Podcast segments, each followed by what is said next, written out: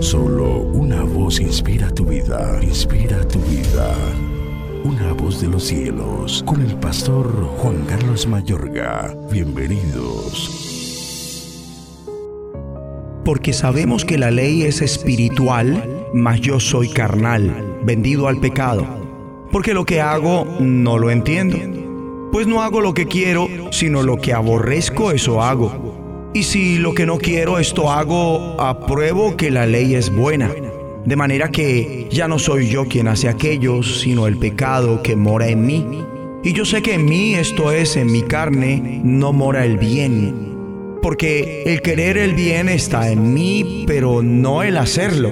Porque no hago el bien que quiero, sino el mal que no quiero, eso hago. Y si hago lo que no quiero, ya no lo hago yo, sino el pecado que mora en mí. Así que queriendo yo hacer el bien, hallo esta ley, que el mal está en mí. Porque según el hombre interior me deleito en la ley de Dios, pero veo otra ley en mis miembros que se revela contra la ley de mi mente y que me lleva cautivo a la ley del pecado que está en mis miembros. Miserable de mí, ¿quién me librara de este cuerpo de muerte?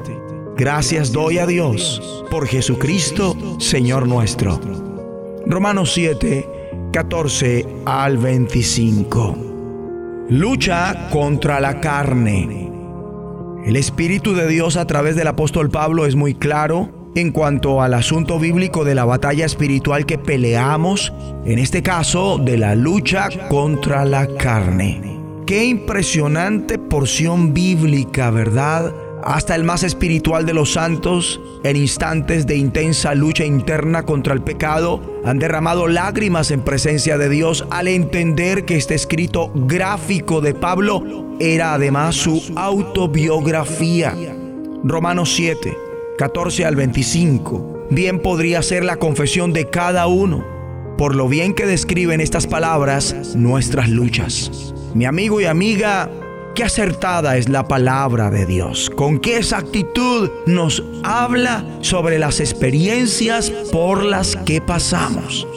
Y cabe resaltar que el apóstol en Romanos 7, la palabra carne, la emplea de dos formas distintas. En una de ellas expresa, mientras estábamos en la carne, en esta parte la carne es algo del pasado. Tal vez se podría asemejar a la vieja naturaleza, el viejo yo, el cuerpo del pecado que fue crucificado con Cristo.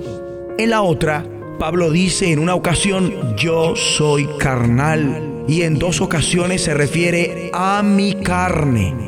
Aquí no tiene que ver con algo que ha muerto, sino que el creyente, el cristiano verdadero, le debe hacer frente diariamente a través del Espíritu, como está escrito enseguida en el capítulo 8. Ahora pues, ninguna condenación hay para los que están en Cristo Jesús, los que no andan conforme a la carne, sino conforme al Espíritu porque los que son de la carne piensan en las cosas de la carne, pero los que son del Espíritu en las cosas del Espíritu. Mas vosotros no vivís según la carne, sino según el Espíritu, si es que el Espíritu de Dios mora en vosotros. Y si alguno no tiene el Espíritu de Cristo, no es de él. Porque si vivís conforme a la carne, moriréis. Mas si por el Espíritu hacéis morir las obras de la carne, viviréis. Oremos juntos. Dios Padre, ayúdanos a permanecer en Cristo en la lucha diaria contra la carne, viviendo conforme al Espíritu,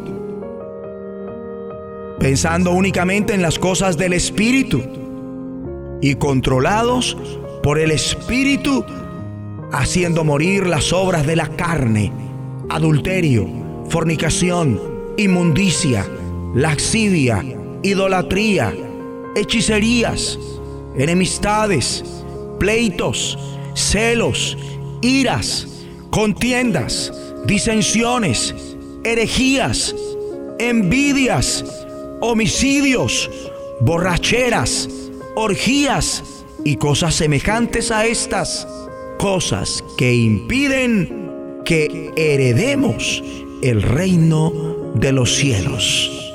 En el nombre de Jesucristo. La voz de los los cielos. Escúchanos, será de bendición para tu vida. Bendición para tu vida.